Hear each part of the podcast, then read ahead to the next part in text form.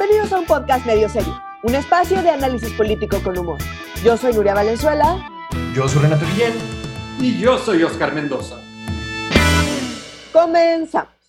Hoy vamos a hablar de cómo Morena sigue acaparando dinero para gastarlo de manera discrecional, de la segunda temporada de la telenovela Los Gobernadores contra AMLO, del final de la telenovela Cuna de Morenas, del contagiadero de COVID y de la muerte del outsourcing. Carajo, la muerte está muy presente estas semanas, amigos, qué gacho, pero bueno, sí, se nos parece ser que se nos mueve. Bueno, ya hablaremos al respecto. Vamos por partes, como dijera ya que el destripador, ¿verdad? Vamos por, partes. Es que hay lodo, Renato, todavía. Yo sé, yo sé, Es que sí hay, sí hay mucho tema muy morboso esta semana. La principal que a mí me tiene muy preocupado, eh, eh, digo, la verdad es que no sé si estoy sufriendo de titularitis, pero parece que nos dejaron sin fondo de, de gastos catastróficos, de o sea, ¿qué tal que tiembla y entonces no hay dinero y tenemos que otra vez darnos tortas los unos a los otros y sacarnos de los escombros los unos a los otros porque no hay dinero para nada? O sea, sí, sí, sí, está muy apocalíptico el pedo, amigos.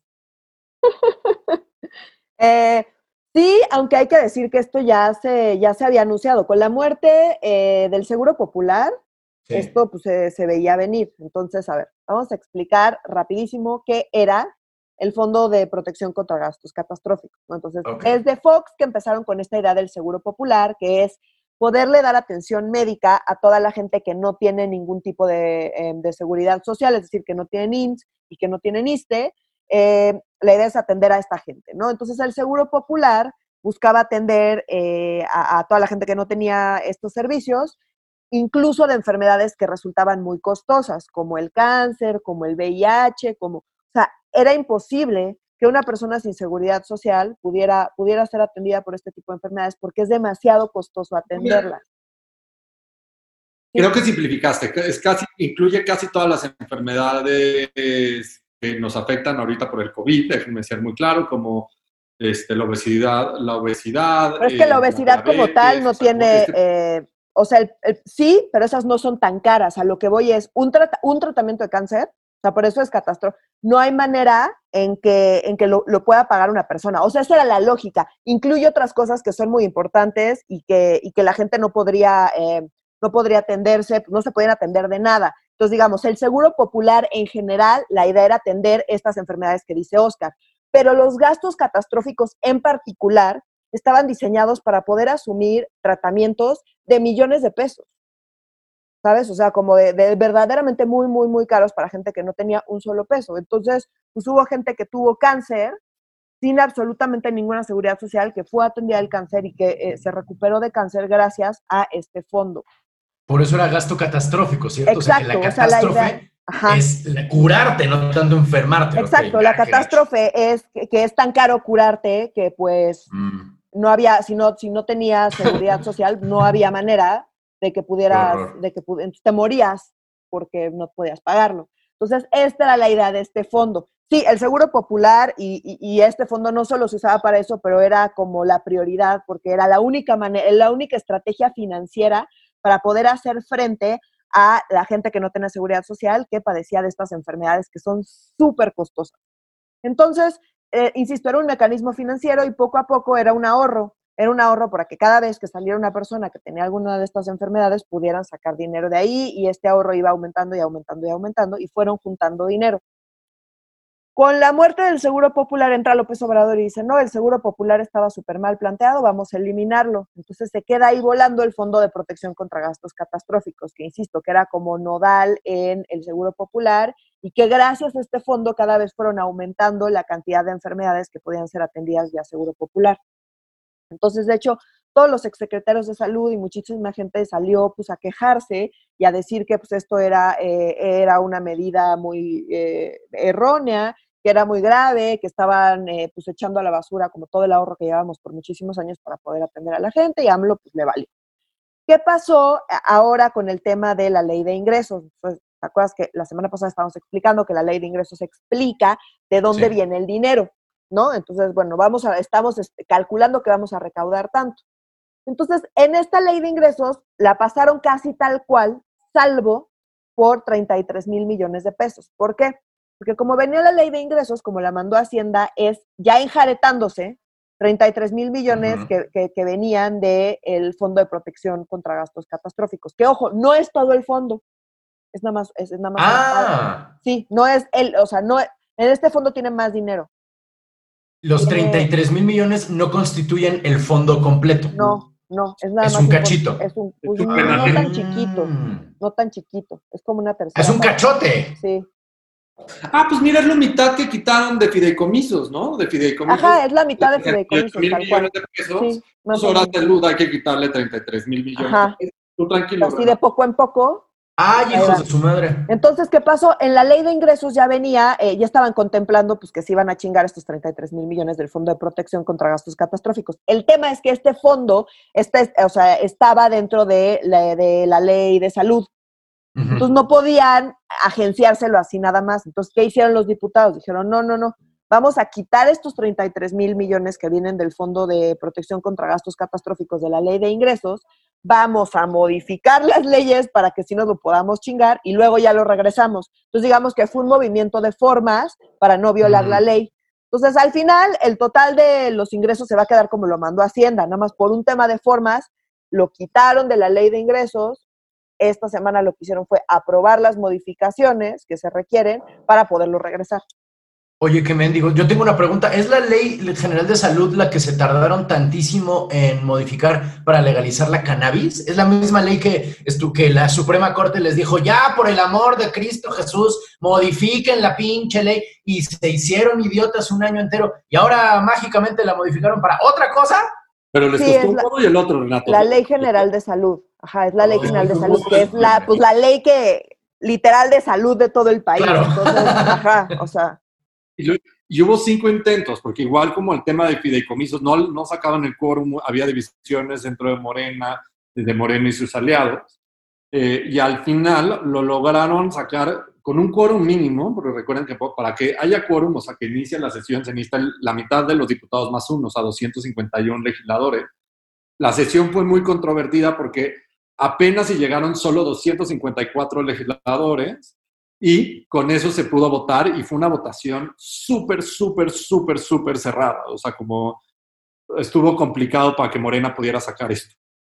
Sí, de hecho tuvieron que, en el primer intento tuvieron que desistir cerraron la sesión y tuvieron que continuar porque estaban ahí los de oposición, pero no votaban, entonces no cuadraban, los números no llegaban al quórum. Se hizo un relajo, entonces tuvieron que suspender, retomaron al día siguiente y como pasa siempre, pues Morena con su mayoría pasó esto. Ahora, ¿cuál es el problema?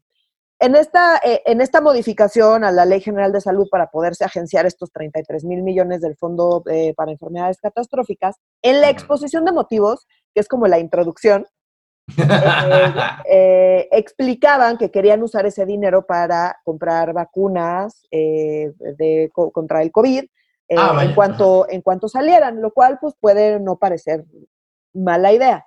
¿Cuál es el problema? El problema es que eso pues, solo venía en la introducción. Y ya dentro de las modificaciones, en la ley como tal, no viene ninguna restricción para usarlo para eso. O sea, tiene que se tiene que utilizar en temas de salud, pero ¿para qué? Para lo que se les hincha el huevo. No, bueno, pues menos mal en temas de salud. ¿Cuál podrían, comprar, podrían comprar vino y decir ¡salud! Y ya justificado el gasto, o sea, pues, no manches. Pues lo dirás de broma, pero justo el año pasado, durante el 2009, eh, pues está registrado que, o sea, también... ¿Comprar alcohol? No, pero sacaron dinero de este fondo que, insisto, es para enfermedades como súper graves y súper costosas y lo usaron para comprar equipo médico básico como jeringas y oh, cosas de ese tipo.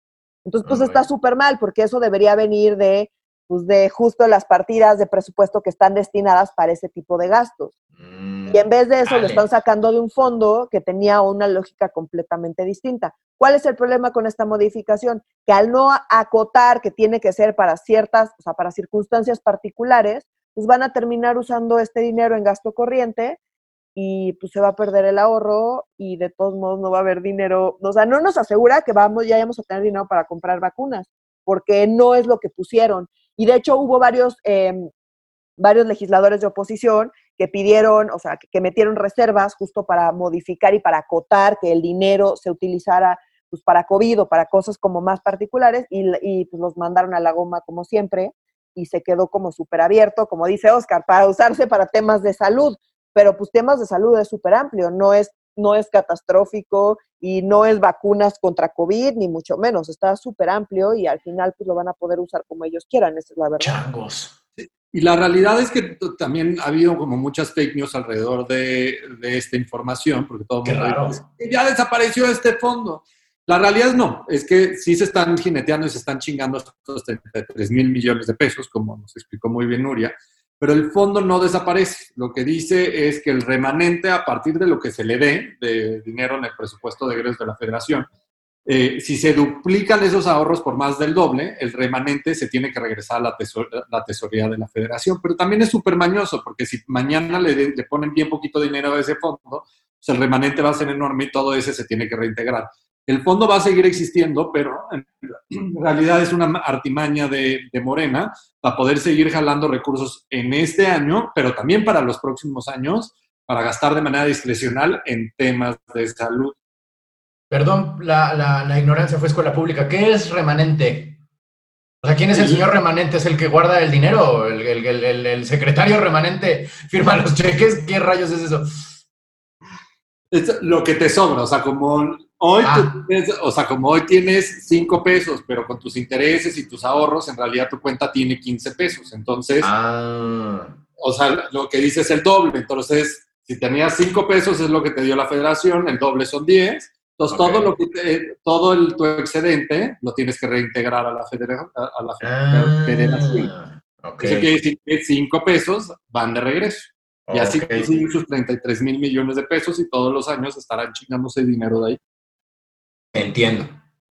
Para, insisto... Por lo visto los, los legisladores no, güey. Yo estoy...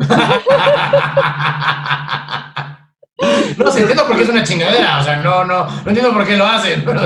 Renato fue con una serenidad. Ah, entiendo. no, pues, estos no, pues es que pues, está cabrón. Yo pensé que el remanente era un güey, o sea, pues ahora está más duro el pedo. Híjole. Oigan, el, el, el, el eh, eh, estamos en riesgo de que haya un Mexit, un, un, un un nor, norexit, nor, norteño exit, ¿saben? O sea, que se nos separe el norte en otra este, en, otra, en otro país como en Inglaterra, o sea, que nos separemos de la... No, más fake news y que lo están agarrando la mayoría de los medios de comunicación y está cagante. Yo, yo, no tengo nada en contra, lo debo decir, yo no tengo nada en contra de que específicamente el estado de Nuevo León sea otro país, ¿sabes? Así, ya para poder deslindarme de todo lo que hagan, de sus políticos, de su local, güey, de todo. Ya, o sea que Samuel, Samuel y su esposa se queden allá solitos. Sí, sí, Bien, güey, ya a la chingada. Exactamente. Güey, saqué como lo más bonito de Nuevo León, ¿va? No sé por qué me vino eso. sí. TikTok lo que hace, no, no, malditas adicciones de la pandemia. Pero bueno. No se van a separar entonces, no van a ser la República. No, otro de fake news. A ver, lo que está pidiendo es la Alianza Federalista. Recordemos que es la, Alianza Federalista. Es un bloque opositor de 10 gobernadores eh, que se decidió salirse de la Confederación Nacional de Gobernadores de México y que Correcto. Este, es una junta nada más, o sea, es una junta, se juntan y chupan y la pasan chupan y que se ponen de acuerdo y ya acuerdos de súper buen nivel, pero... Como los magios en Los Simpson. Ándale, mira, pues... Nomás le cambian el nombre. Con Peña Nieto les tiraban línea, con Calderón era pues o taclimatas o taclichingo con el ejército, ¿no? y, así, y así nos podemos seguir, y con AMLO, pues AMLO, pues digamos que pues también es tirar línea, y pues como no les gusta, pues ya decidieron salirse, Mm. Este, de esta junta de, gobernadores y hacer su propia alianza y la están llamando la Alianza Federalista. Recordemos, son 10 estados, es Nuevo León, eh, gobernado por el Bronco, por el Independiente Bronco, está Jalisco, gobernado por Alfaro, del Movimiento Ciudadano, Guanajuato del PAN, Coahuila, Chihuahua, también del PAN, Tamaulipas del PAN, Michoacán, eh, del PRD, sí, ya sé, del PRD suena muy raro. Este, Hay un gobernador del PRD, cámara. Eso sí es noticia. ¿Cuándo lo eligieron? Aguascalientes, Durango y Colima. Y lo que están peleando desde el inicio de la pandemia, eh, y de hecho desde antes de la pandemia, estos gobernadores, es que se tiene que revisar el pacto fiscal, porque traen todo un discurso de ellos aportan un chingo a la federación y Andrés Manuel con la desaparición de los programas y este, que está centralizando todo el gasto federal, ya no le está pasando las partidas, porque Andrés Manuel dice, ni madres, yo quiero intermediarios. Entonces yo lo reparto todo desde como papá gobierno. Estos estados han dicho, no, eso a mí no me jala y es una mamada porque tú te la vives haciendo campaña, como si ellos no se la vivían haciendo campaña. Es lo que iba a decir, sí. y están muy en desacuerdo con, lo, con las cosas como lo está haciendo Andrés Manuel. Entonces han salido con todo el discurso, hay que respetar el pacto fiscal. El pacto fiscal es cómo está recaudando el gobierno federal los impuestos federales y el cómo lo está repartiendo a través del presupuesto de ingresos este, en partidas específicas este, etiquetadas para los estados de cuánto les corresponde del ISR o del impuesto especial sobre producción y servicios. Ellos dicen que es de ellos y que ellos lo recaudan todo, cosa que es una gran mentira porque los ah, impuestos tototes, pues son federales, no son locales, entonces no nos hagamos pendejos. Entonces, Pero creo que a lo que se refieren es que ellos lo generan. Ajá. Entonces que se genera en su estado. Entonces, eh, pues eso, pero esta es una queja súper vieja porque este acuerdo está así desde los 70. Y que ha tenido modificaciones, porque lo que ha decidido Andrés Manuel, decido, he dicho, perdón. lo que ha dicho Andrés Manuel y el secretario de Hacienda es como, ustedes se sienten tan jodidos, no es mi culpa, en realidad esto es culpa de Calderón y ustedes, los mismos gobernadores del PAN, ustedes sean diputados y senadores y ustedes aprobaron estas modificaciones a la ley del pacto fiscal con Calderón y por eso están atorados. Eso no es mi perro. Mm. Y Andrés Manuel, de hecho, llega diciendo durante toda la pandemia como, pues a mí me parece una pendejada, pero revisémoslo. Y mucho de las fake news que ha sucedido es que dicen que estos 10 estados están pidiéndose separar de México, como si fuera un movimiento separatista, así como, ah, Nuevo León es como Barcelona. Y no, no, no. Quisiera. Están pidiendo revisar el cómo se les dé el dinero y cuánto dinero les toca, porque como bien explicó Nuria, ellos creen que ellos son los productores de toda esa riqueza. Por ejemplo, Nuevo León, este, en teoría, produce casi el 8% del PIB nacional. Colima el 0.6%, entonces también hay unos más beneficiados y otros no. Pero pues en realidad también es una mamada lo que están diciendo, ¿no? Este, pero no están intentando separarse de México ni crear sus propios países, que eso es lo primero que hay que decir.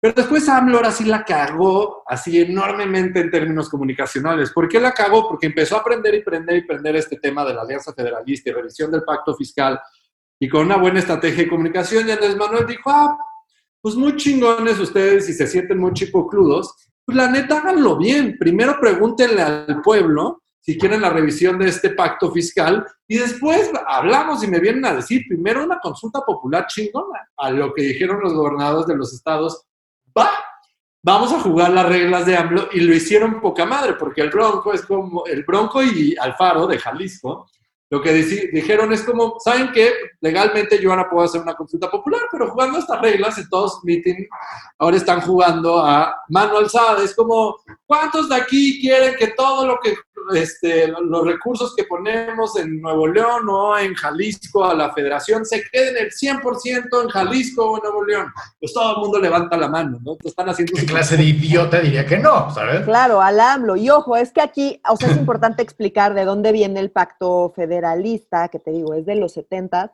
y cuál es la lógica. Entonces, el tema es que de hecho a los estados les conviene, voy a explicar por qué. Quien recauda la mayor parte de los impuestos, o sea, que llega a cobrar los impuestos, es el gobierno federal. ¿Ok? Entonces, ellos recaudan con impuestos federales. Entonces, ellos recaudan impuestos en todo el país. y esos impuestos.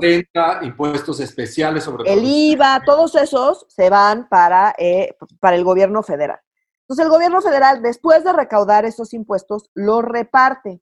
En esa repartición, no le toca eh, todo lo que recaudó en la Ciudad de México, no se lo regresa a la Ciudad de México. Entonces, la Ciudad de México, de hecho, es el estado más afectado, entre comillas. ¿Por qué? Porque la Ciudad de México eh, genera alrededor de 30% del PIB nacional y recibe en ingresos de, impuestos solamente entre eh, como 12-13%. O sea, como para que cuando lo dices así, sí calienta, o sea, ya me quiero separar yo. Entonces, ese es el discurso que tienen los gobernadores y es un discurso que obviamente, ¿quién no va a decir no? Pues sí, qué injusto. Ahora, ¿por qué se hace así? Porque pues, es una lógica de, eh, de redistribución también. Entonces, los estados más jodidos, que pues, donde se recauda medio peso, pues necesitan más dinero justo porque necesitan más apoyo. Entonces, esa es la lógica de eh, que no necesariamente coincida lo que tú estás produciendo con lo que te toca eh, recibir de impuestos, digamos, eh, de, ingresos recaudados. Esa es la lógica y por eso se reparte así. Esto está así desde los 70. Ahora, las modificaciones específicas pues sí han ido cambiando. La última, que porque luego salió este Arturo Herrera, el secretario de Hacienda, a decir, no, pues yo no sé de qué se quejan, si el último cambio, o sea, el que está actualmente, la, eh, el acuerdo fiscal actual, es de 2007, pues eso lo hizo Calderón, ¿yo qué? No es mi culpa, ¿no? Entonces ya todo el mundo se anda echando la culpa de que, ay, pues no, si no es mi culpa, y pues yo qué, y tú dices, y yo digo, y esto es súper injusto. Pero este discurso de que es súper injusto lleva literalmente, o, sea, muchos, muchos, muchos años. Medio siglo. Y ojo, a los estados no les conviene. ¿Por qué? Porque pues el que recauda dinero siempre es el malo. Entonces, si tú, o sea, si le dices a la federación, bueno, pues no, tú ya, yo me quedo, es mi problema y yo recaudo, pues tendría el gobierno, los gobiernos estatales, es decir, los gobernadores, que asumir el costo político de recaudar impuestos en pandemia. Es cero creíble que quieran independizarse y decir, ay, yo voy a recaudar y yo voy a, ¿no? O sea, como que no está tan fácil, al menos a la luz de las elecciones del año que entra. Lo que sí lo es que lo están usando como una estrategia de alianza y en contra de AMLO y como contrapeso y oposición a AMLO, que, pues, que no vemos en el Congreso, no vemos en, en ninguna otra parte y estamos viendo ya con los gobernadores un poco más organizados. La realidad es que casi ningún estado pone impuestos locales y toda la tendencia ha sido por desaparecerlos. El mejor ejemplo es la tendencia, la tendencia que era un impuesto federal, que nace en las Olimpiadas del 68, después se vuelve local cuando la federación lo quita y le pasa esa atribución a los estados, que ven que esto es una mamada. Y hoy también me gustaría agregar que hoy se sumaron cuatro estados más que habían estado, eh, pues no diría calladitos, pero que habían estado un poquito jugando pues un poquito, este... Esquiroles. Manera de pendejos, vamos a ponerlo Entonces ya se sumó Querétaro, Baja California Sur, eh, Quintana Roo y Yucatán también. Yucatán que recordemos que si esto fuera un movimiento separatista, recordemos que ¿quién tiene más historia en México que como movimiento separatista que los yucatecos. O sea, no, nadie. nadie. realistas. No estamos buscando separarse de México, lo que estamos buscando es discutir el pacto fiscal. Y al, yo lo están haciendo las reglas de AMLO, con consultas a mano alzada. Me daría mucho gusto que apliquen como Andrés Manuel, este, que el día de la consulta, de la, elección o cerca de la elección, que van a ver que seguramente va a suceder en algunos estados, una organización de la sociedad civil que nadie conoce, super patito, y que solo es reconocida por estos gobernadores, van a hacer esta consulta popular para preguntar a la gente, ¿está usted de acuerdo que todos los recursos que se recaudan en Nuevo León sean de los? Ah, sí. Entonces, no va a tener ninguna pinche validez, pero está bueno que tenga una sopita de su propio, una cucharadita de su propio chocolate. Hoy los dichos no me están saliendo nada. Estás como chavo del 8, mano. Sí, estoy como chavo del 8, pero la, eh, creo que es una buena estrategia de comunicación la que están haciendo, están metiendo bastante presión. Yo creo que Andrés Manuel sí tiene razón en que esto es una estrategia más electorera, pero que sí va a pegar y que sí va a empezar a levantar porque sí se está comunicando. Andrés Manuel lo que está peleando es que le comuniquen bien a la gente lo que realmente quiere decir la pregunta. Y entonces yo me volteo y veo a Andrés Manuel, pues pinches comunícale bien a la gente lo que quiere pinche pregunta que vas a hacer que va a costar mil millones de pesos, ¿no? O sea, como, nada más, o sea, como jugando las mismas reglas del juego, ¿no? Si alguien sabe de argucias electoreras y sabe distinguirlas perfectamente, es Andrés Manuel. O sea, pregúntale al experto cuando se trata de algo electorero y no hay nadie más experto ahorita en este país que Andrés Manuel López Obrador. Pero los demás están aprendiendo y se la andan aplicando, lo cual está muy chistoso. Claro. Oigan, hablando de el jardín trasero de, López Obrador. Ah, bueno, dime, querido Oscar. Sí, ya lo último, que Andrés Manuel ya empezó a salir a ponerlo, ¿Ahí me escuchan o no? Sí, te escuchamos, te escuchamos. Te escuchamos cortado, pero te escuchamos. Ah, perdón, perdón. Ya, disculpen, disculpen, aquí la tecnología a veces no funciona. Andrés Manuel está jugando mucho es ahora ponerlos como los malos del juego, porque pues, sí son unos terribles y ahora está sacando los datos que pues, en realidad estos estados le deben a la federación impuestos, que no vengan con mamadas y que antes de modificar el pacto fiscal que le paguen, y que le den federación al día de hoy por lo menos 70 millones de pesos de impuestos sobre la renta. Entonces, que cuando le paguen, hablamos. Ay, güey. Es muchísimo varo. Bueno, pues está, está cañón. o sea, suena mucho, pues, pues o sea, como, es como casi lo mismo que quitaron de fideicomisos o el doble de lo que quitaron de enfermedades catastróficas. Es que ya cuando hablamos de miles de millones de pesos ya es relativo en términos de qué es tanto. Que en términos del presupuesto, eh, pues no es, no es tan, o sea, es muchísimo dinero, pues, pero no, pero en términos del presupuesto, pues no, no es tan mm, Ok, cámara. Yo oigo millones y miles de millones y digo, no, pues es un chingo de varo, deberíamos estar en las calles marchando. Y no, esa idea lo traemos en el cenicero, chale. Ok, este... pero sí te entiendo perfecto, puedo ser muy empático a todo lo que estás diciendo.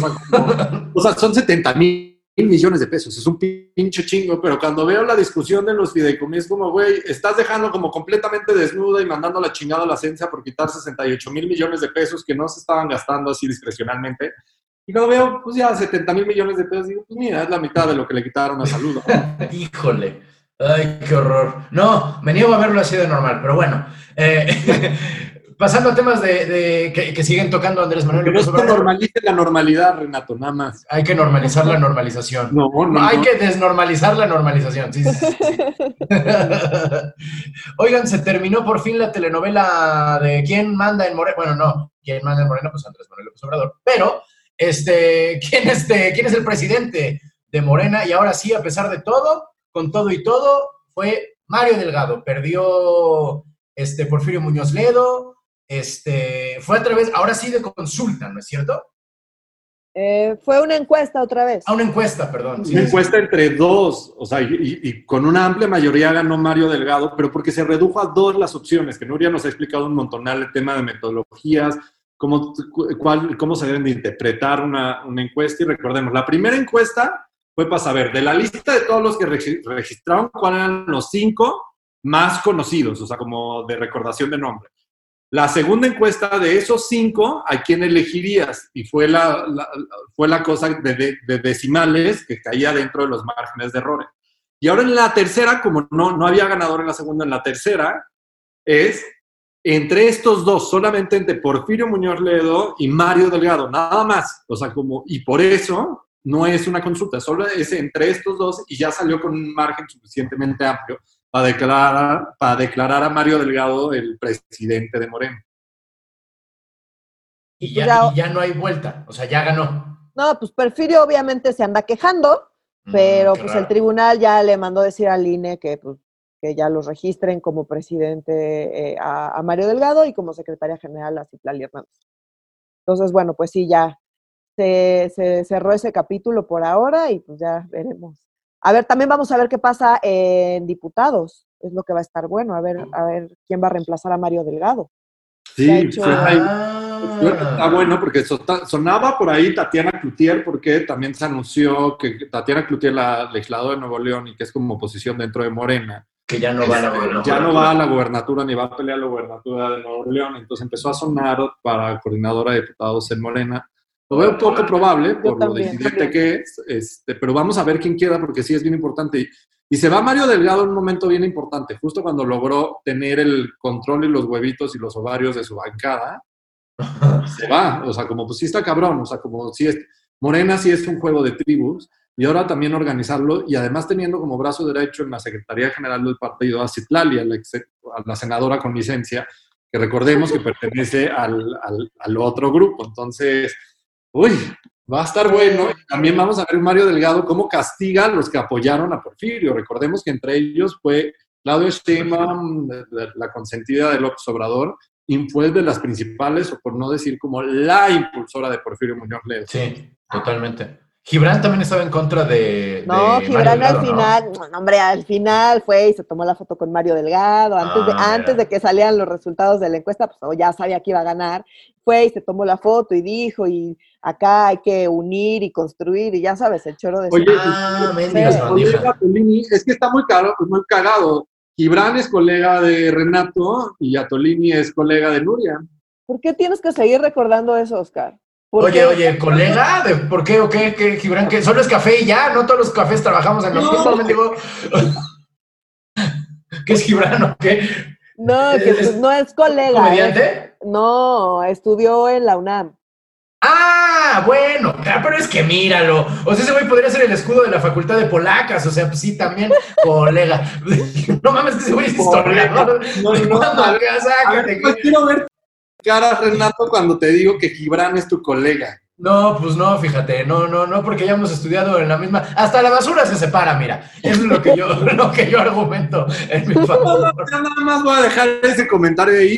Y como esas cosas me divierten, yo lo seguiré llamando sus colegas de aquí de tu madre. mundo. Está el esposo de Irmeréndira y la cosa que... el colega de Nuria y el colega de Renato, así yo me refiero. de tu madre, así Mario Delgado también es mi colega.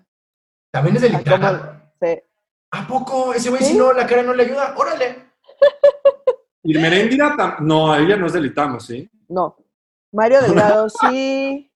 Zoe Robledo también. No hay muchos, pero sí hay uno, uno que otro. Eh, Pedro, Pedro Salmerón dio clases. Pedro Salmerón nos dio clases a, ti y a mí. Ajá, exacto. Qué cagado. ¿Quién, lo, ¿Quién lo viera al cabrón así jugando para tantos equipos? como si no hubiera diversidad dentro de las casas de estudios. Es una mamada. Este, no, NAM solo saca a Gibran, el ITAM solo saca a Tolini. Ah, no, pues no. Ah, de veras, a Tolini, a Tolini con el de Dini también es de, Es lo que está diciendo. Sí. no, es que se me olvidaba. No, no, no, es que se me olvidaba que era de la misma escuela. O sea, como me fui con lo de colegas, se me nubiló el ah. pedo. Pero es de claro, o sea, también él es de. Sí, de, ITAM, de, de mi cabeza era de la Ibero. Sí, sí, sí. Bueno, no, él estudió, creo que él estudió ciencia política nada más.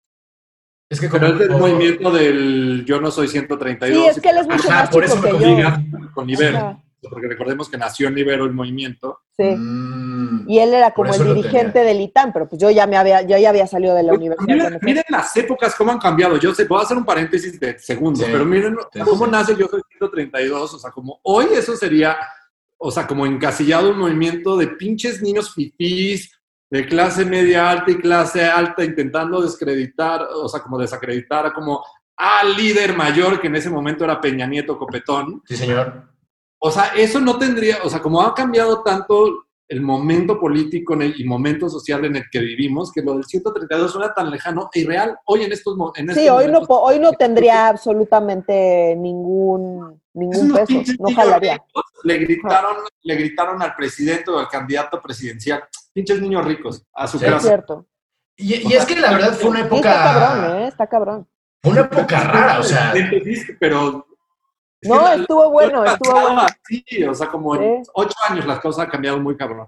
Yo, sí recuerdo durante las marchas de esa época ver a los chavos pijos de la UP y del ITAM, este, que era claramente la primera vez que marchaban, ¿sabes? O sea, que iban así como, como, como viendo para arriba, ¿sabes? Como viendo hacia los edificios, como no, con una, con una mirada inocente en sus ojitos, ¿sabes? Y la neta, la neta, siendo bien honestos, yo desde el principio dije, mmm, esto no va a durar como que está padre, o sea, sí, qué bueno, qué gusto conocerlos, muchachos, ¿no? Este, esto es una consigna, así se agarra un letrero, ¿no?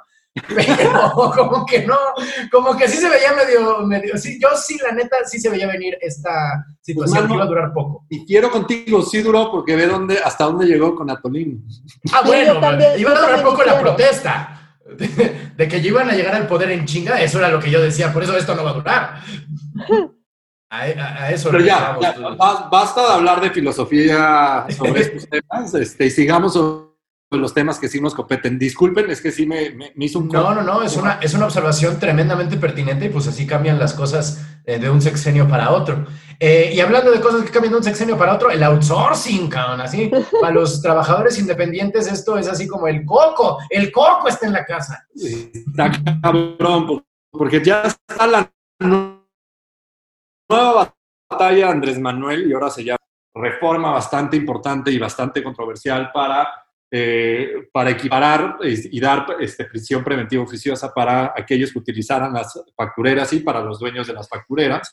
Y con eso se planeaba combatir muy buena parte del outsourcing y sí funcionó, o sea, como parte de la del alza de la recaudación en este primer semestre del año, así en crisis económica, pandemia, una cosa espantosa, así sube la recaudación, pues es justo porque desaparecieron las, las factureras y pues al empresariado ya le da pavor este, pues andar comprando facturas para el outsourcing o para lo que sea. Pero el outsourcing, recordemos que desde Calderón se regularizó y es 100% legal aunque tiene un chingo de vicios y se utiliza muchas veces o la gran mayoría de las veces de manera, incorrecta. Andrés Manuel lo planeaba combatir eh, con la reforma que hizo de las factureras y creía que eso era suficiente, pero la realidad es que hace falta mucha lana y no está jalando la estrategia únicamente de las factureras y lo que dijo es, ¿saben qué muchachos? Yo les dije, y empresarios, yo les dije que no íbamos a hacer modificaciones a la ley de outsourcing yo le había puesto un alto y un hasta ahí a, Napoleón Gómez Urrutia, al líder minero que estaba intentando hacer una mamada con el tema de outsourcing y equipararlo y presión este, preventiva oficiosa, una locura también. Pues había dicho, no, estas son pendejadas, no, en Morena no se aprueba eso. Pues ya salió a decir esta semana que sí, eh, que va a mandar una reforma para eh, prohibir el outsourcing, que se va a ir con todo, que va a ser igual o más controversial con el, el tema de outsourcing eh, este, que por lo menos planea recaudar 21 mil millones de pesos adicionales, que es lo que mínimamente él cree que se le está robando a la gente al quitarle sus prestaciones, porque recordemos que vía el outsourcing, la mayoría de las empresas no le paga las prestaciones completas a sus trabajadores. Entonces, pues si viene una batalla bastante importante y los datos que están disponibles públicos hasta el momento, pues se estima que entre 4 y 5 millones de mexicanos al día de hoy eh, se les paga a través del outsourcing. A mí me preocupa que en un contexto como el actual, esté interesante que se quiera prohibir para que la gente y los trabajadores tengan todas las prestaciones que les corresponden por ley, pero ante plena crisis económica, donde hay poco dinero disponible, pues si ahora los prohíbes y haces que estos 4 o 5 millones de, de personas se les tenga que pagar completo en plena crisis económica, pues sí lo veo cabrón. Entonces creo que también se puede fomentar de manera importante la informalidad, o sea, que a la banda y a la gente se le pague en efectivo. U otra, que también empiecen a despedir un chingo de gente, que pues es lo último que quieres. O sea, como ahorita quieres un chingo de medidas para reactivar tu economía. Y Andrés Manuel pues sigue en la misma lógica de papá gobierno te protege, o sea, como si empieza a haber desempleo, pues no te preocupes, te doy una beca Benito Juárez, este, o un crédito a la palabra, no te preocupes, con eso te vamos a sacar adelante, ¿no? Entonces, Creo que está complicado. No estoy diciendo que de origen idea de combatir y de reformar el outsourcing sea incorrecto. Lo estoy diciendo son tiempos complicados para entrarle a una reforma, pues que sí creo que es en términos económicos puede tornarse bastante complicada y Andrés Manuel ya decidió que esa va a ser su bandera, que nos agarremos, que en próximos días me lo presentará. Pero pues vamos a ver qué sucede. Yo sigo esperando mi reporte de regularidades de los fideicomisos que iba a suceder en 10 días. Este, entonces, tal vez este, también la de, la de outsourcing tarda bastante, pero lo dudo. Creo que también es importante decir que esto afecta, o sea, le afecta a todos los que usan outsourcing, pero sobre todo pues a las pequeñas y medianas empresas que son las que pues no tienen recursos suficientes como para pagar todas las prestaciones. Entonces utilizan el outsourcing sí para pagar menos prestaciones a sus trabajadores, pero eh, pues para poder tener trabajadores. Ahora, esta presión, pues sí va a implicar, como dice Oscar, o que corran gente o que le paguen menos a la gente, porque más dinero no están haciendo. Y, y, esto no quiere decir, Nuria, y el argumento, y esto es súper importante aclararlo para nuestros podescuchas. O sea, lo que acabas de decir no quiere decir que tú apoyes, porque estoy 100% no, seguro. No, no, no, claro. Apoyes que los trabajadores no, no se les... No. Este, no, no, se le paga el 100% de sus prestaciones, pero en el contexto actual creo que está bien pinche. Pero pues si tengo 10 pesos y uso los 10 pesos para pagarle a los trabajadores, eh, y pues luego les tengo que pagar ahora 15 y pues no estoy haciendo 15 pesos, pues voy a tener que correr a alguien o pagarle menos a alguien o algo. No puedo multiplicar el dinero de la nada en la pandemia. O pagarle un salario mínimo completo con prestaciones completas de o, Por eso, ajá. Entonces, o le pagas menos con prestaciones completas o los corres y pues ya esas son tus opciones porque no estás haciendo más dinero.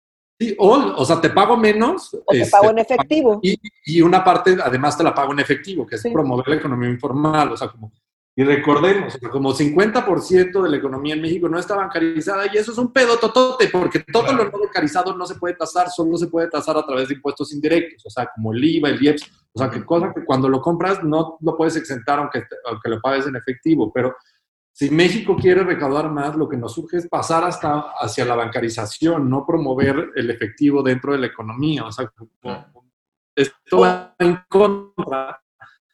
Más una crisis económica, es lo que es complicado, que ahorita sea esa pelea y además pelearse más con los empresarios de lo que ya está, me parece una pésima, pésima estrategia. O bueno, también una solución podría, no sé, llámenme loco, llámenme este, iluso, Pero si quieres fundar una empresa para la cual no te alcanza para pagarle a las prestaciones a tus obreros, pues no te alcanza para tener una pinche empresa. Pues sí, ¿Por qué carajo? no va a haber empresas chicas y medianas, solo gigantes. Ajá, porque no va a haber mismo. No, porque la... gran mayoría del empleo eh, lo, lo dan las empresas medianas y pequeñas, no las gigantes. Entonces, ¿Y cómo le haces para iniciar un negocio lo, único que te van a dar, o sea, como no hay tasas de interés competitivas, no te van a prestar y lo que te prestan te lo va a dar el gobierno, o sea, 25 mil pesos con una tasa de interés que está de risa, está de huevos la tasa de interés, pero quiero ver que inicies tu empresa con 25 mil pesos. Depende cuál. Pues no una que ayude a aumentar el PIB y a que México crezca. Claro. No, pues o sea, como sí creo que no es una discusión sencilla y no hay blanco y negro en esta discusión. No, o sea, como yo sí difiero con tu argumento porque sí creo que está muy cabrón. Si no existen las condiciones para las MIPIMES, que son las que dan más de la mitad del empleo en México, para que puedan establecerse y decir justo lo que tú dices, como si no tienes, cierra, pero si hoy la tasa de mortalidad de las MIPIMES es de más del 70%, puta, imagínate ahora con estas reglas, está muy cabrón, o sea, solo van a sobrevivir las grandotas, como dice Nuria, o sea, y además el desempleo va a aumentar cabrón. E, eso sí es lo que está muy preocupante, o sea, que 4 o 5 millones de desempleos extra. Que no van a poder, que no van a poder emprender tampoco. Exacto. Sí, sí, pues, está cabrón. Está cabrón, o sea, como, o sea, como no, regularlo está de la verga, prohibirlo está de la verga, este, no tenerlo está de la fregada, o sea, como no hay blanco y negro en esta discusión. Hay muchísimos noticias en, todo el tema de outsourcing y por más como está la economía actualmente. Claro. Si tan solo alguien hubiera escrito un libro hace 150 años diciendo, ¿qué creen muchachos? Estamos sobre un sistema fallido, pero pues bueno, eh, qué mal pedo, en fin.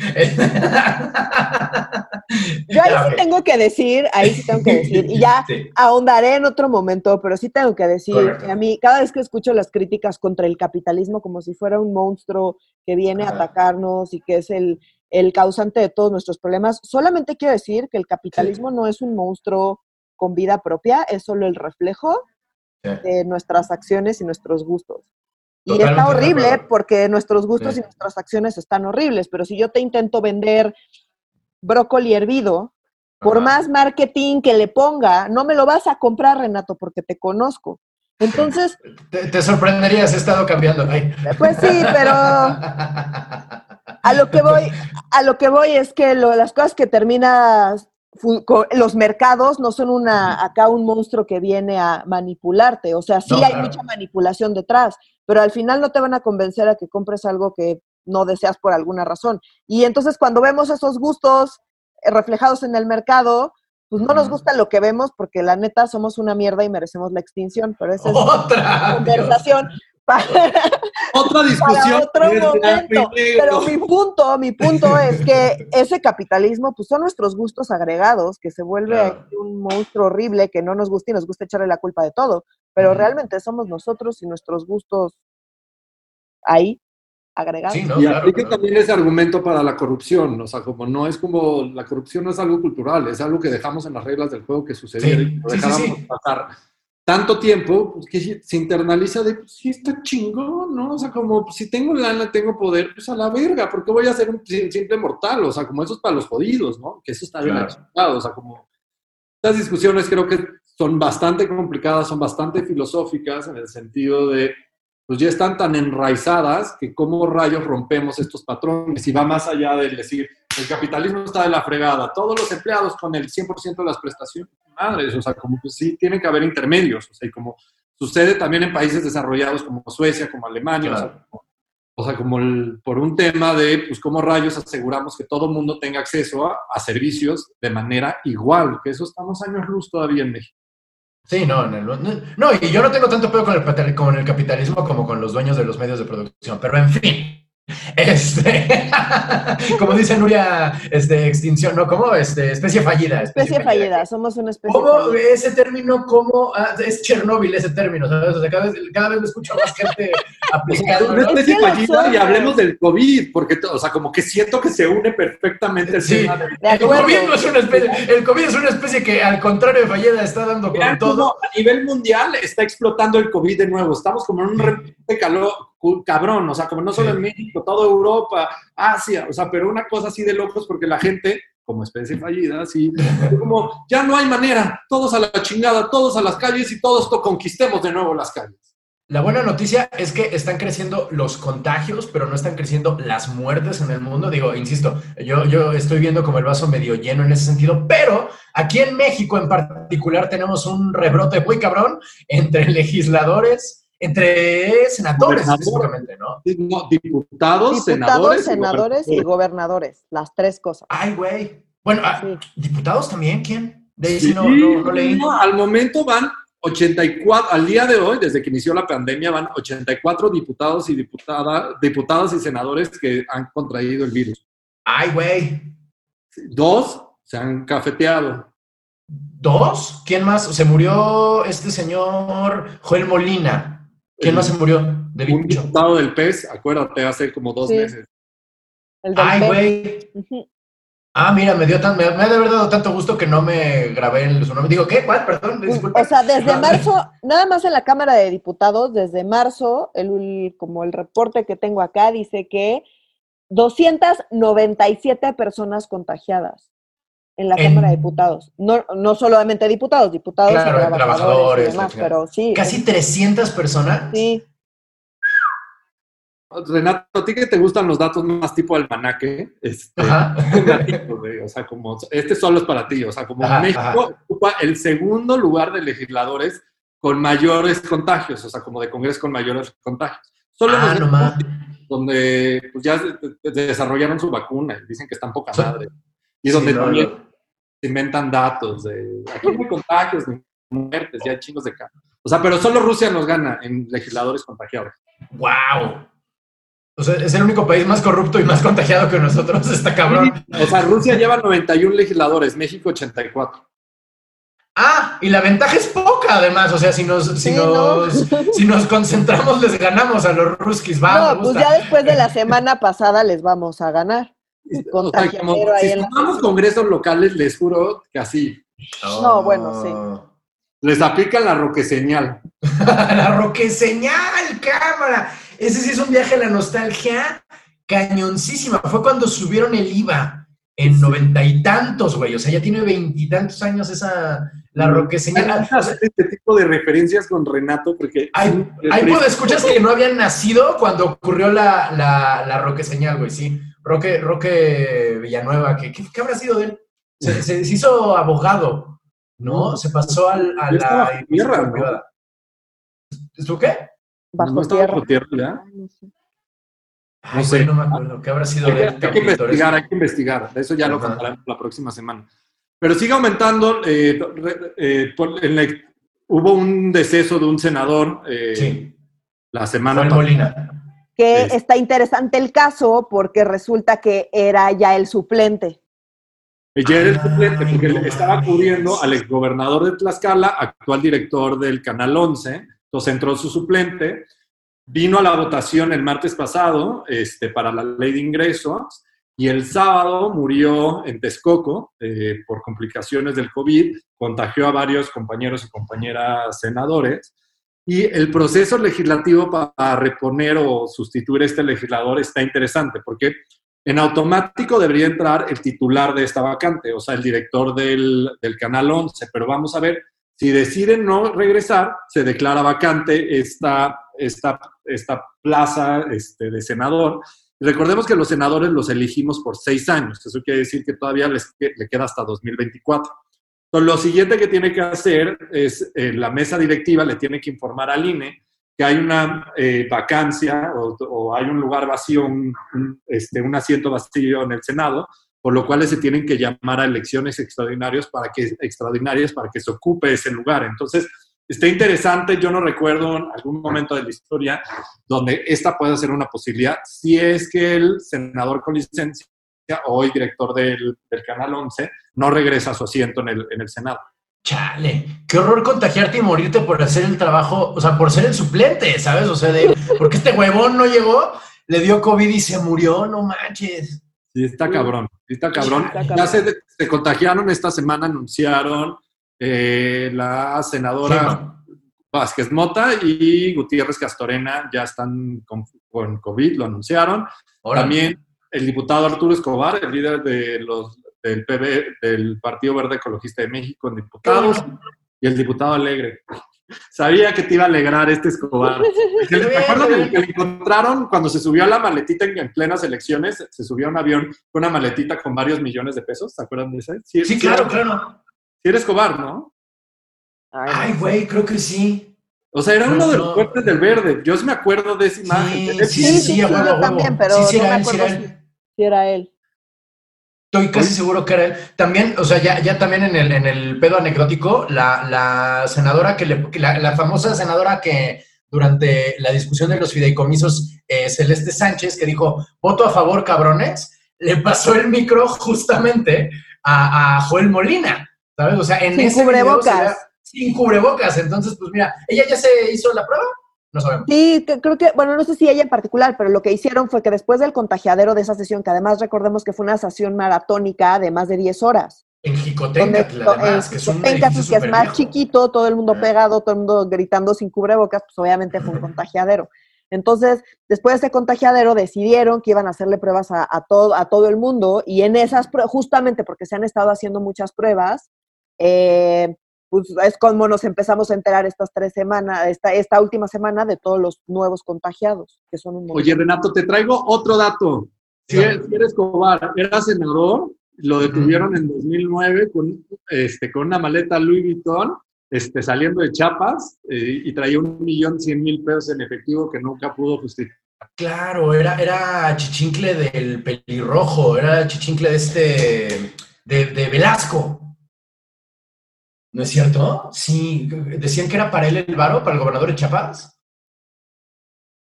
¿O lo estoy confundiendo? No, era para operar elecciones, era para operar elecciones, este, y era saliendo de Chiapas, sí, pues, esto fue en 2009. Ya, ok, órale.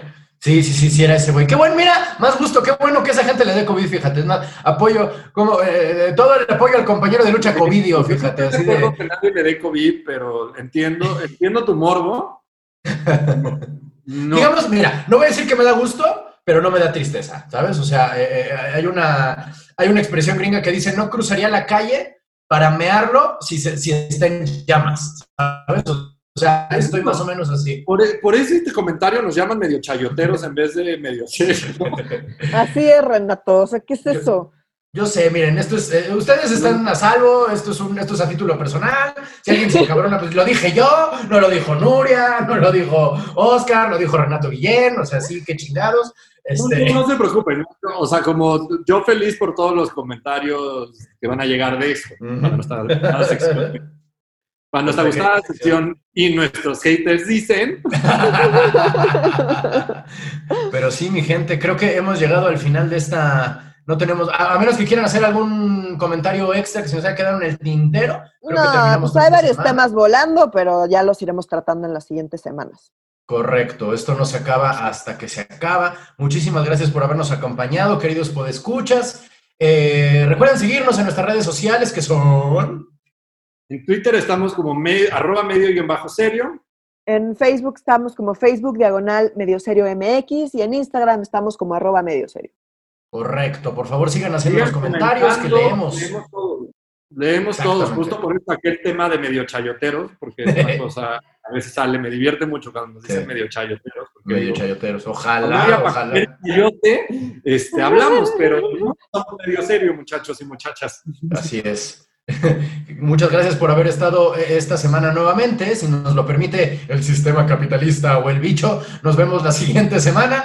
Para Medio Serio, yo soy Renato Guillén. Yo soy Nuria Valenzuela. Y yo soy Oscar Mendoza.